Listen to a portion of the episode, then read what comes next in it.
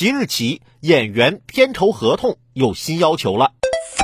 日前，中国广播电视社会组织联合会、中国网络视听节目服务协会发布了演员聘用合同示范文本试行，对演员酬金形式作出规定：演员片酬等劳务收入不得使用现金方式支付，不得以股权、房产、珠宝、字画、收藏品等变相支付报酬形式隐匿收入。演员片酬等劳务合同需以本人名义采取书面形式签订，不得为税后收入合同。相关规定一经发布，引发广泛关注。一段时间以来，演员天价片酬饱受诟病，既严重挤压制作成本，影响作品质量，更助推虚浮之风，有损社会公平正义。为此，相关部门出台限薪令，引导行业良性发展。但由于在执行上缺少细化标准，从阴阳合同、代签合同到现金交易、送车送房，再到公司混杂、搭车署名，在演员及相关经纪公司的操作下，限薪令落实受阻，一点六亿片酬、日薪达二百零八万等事件挑战行业底线，更刺痛公众神经。让限薪令落实到位，配套举措必须尽快落地。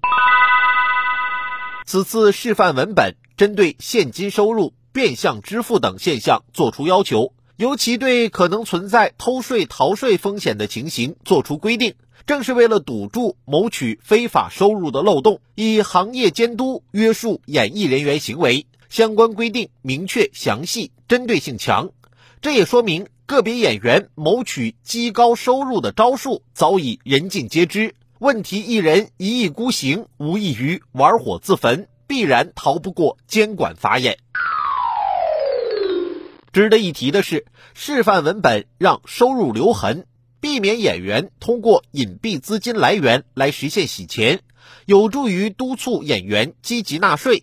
演员群体必须要认识到，纳税光荣，逃税不仅可耻，更触犯法律。此前有演员因偷逃税被处以高额罚款。因见不远，必须引以为戒，严于律己。纳税不仅是演员的操守，更是公民的义务。演员收入得益于庞大观众群体的支持，享受了社会的红利，必须主动纳税回报社会。示范文本出台后，落实限薪令仍需各方携手努力。相关行业协会应与广电、税务等部门形成监管合力。同时，执法机关及时亮剑出击，违法必究，才能形成有效震慑。正如一些网友所说，不遵守示范文本规定的行为如何处罚？给明星送房、送车、送珠宝等行为如何监管？以拍卖演员用品、出版演艺书籍为幌子，收取高额拍卖金、稿费如何处理？有待行业规定不断跟上变化。监管举措不断落地落实，真正让铤而走险的演员无路可走。